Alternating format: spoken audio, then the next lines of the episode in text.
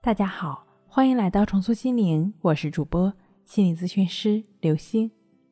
本节目由喜马拉雅独家播出。今天要跟大家一起来分享的内容是：这两个方面不改善，焦虑失眠很可能找上你。焦虑失眠会因为哪两个方面的存在，让我们痛苦不堪呢？第一，总是苛求自己，不能顺其自然。我们都会告诫自己，不要苛求自己，不要总是问自己这样做到位吗？别人会怎么看呢？其实，往往在过分的关注别人怎么看的时候，就是在苛求自己，因为你是忽略了自己的存在。往往在这个时候，也不是顺其自然的。在生活中。我们不要对任何有抗拒，请我们放下对抗的心理。过于较真的人，他们会活得很累。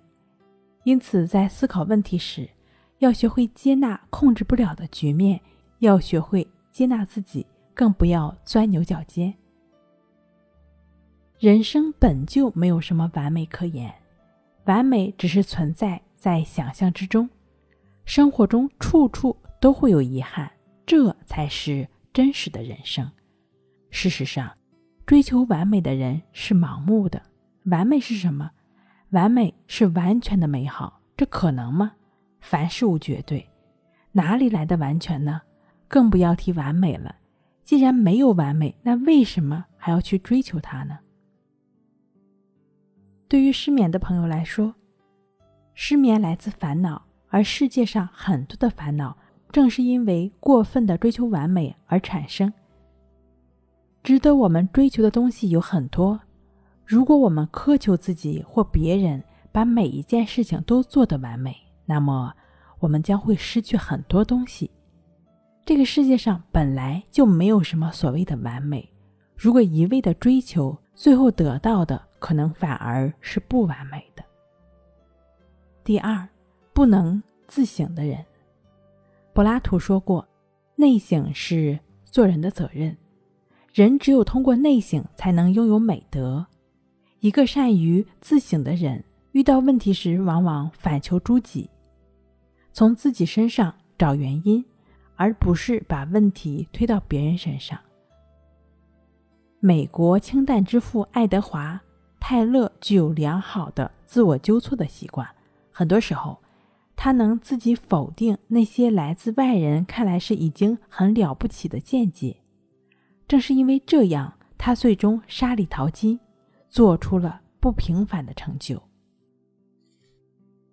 我们更需要这样提醒自己：别为了洒了的牛奶而哭泣。无论曾经犯下多大的错误，曾经有过多少失误，都不能成为我们停下前进脚步的理由。只有收拾好心情，尽力走好未来的每一步，我们才能够拥有美好的一天。现在的你呢，是一种选择；将来的你，就是现在的选择。你现在可以选择放弃执着，可以选择积极向上，可以选择通过内省提高自我。